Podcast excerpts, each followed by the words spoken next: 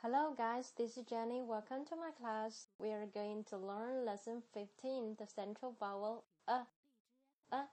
那我们今天学习的中元音 a 呢，有一点点的不一样。它的发音方法呢，就是呢，舌头平放在口中，舌的中部呢稍微的隆呃隆起，牙床呢半开。a a a，好，不能够用很大的力了。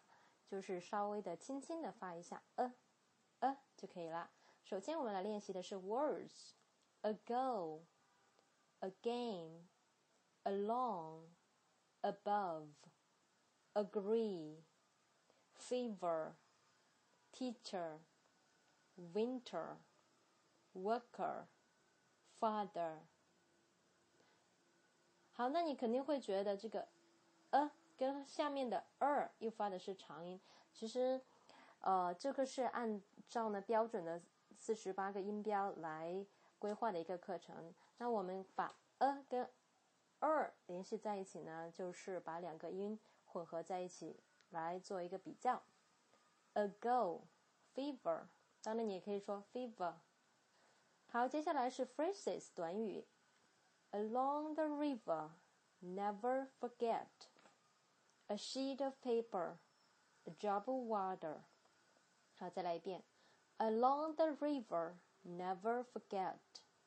A sheet of paper, a drop of water. Three sentences. 接下来是句子。My younger brother is a doctor. My younger brother is a doctor. Please return the alarm clock to the teacher. Please return the around a clock to the teacher. 好，接下来的是一个 passage，还是呢，先来学一下 new words。beat 搅拌、拍打；bake 烧、烤；oven 烤炉；butter 黄油；sugar 糖；egg 鸡蛋。好啦，我们一起来 呃，学习一下吧。Butter and sugar and eggs and flour. Beat them again for half an hour.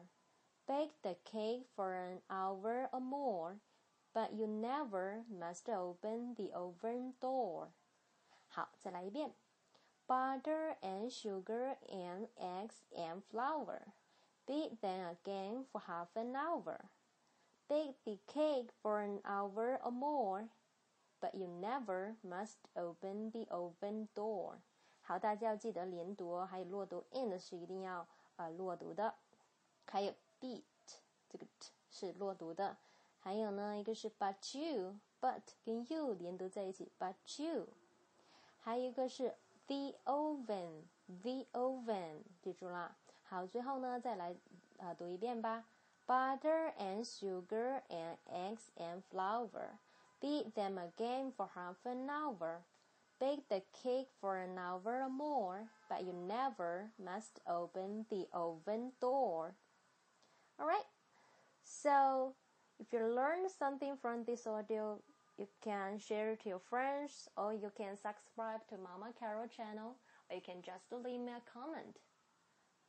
好，如果你觉得今天的音频对你有帮助的话呢，你可以分享到朋友圈，或者是关注毛毛公众号。 或者还可以给娟娟老师留言。So much for today. Bye bye.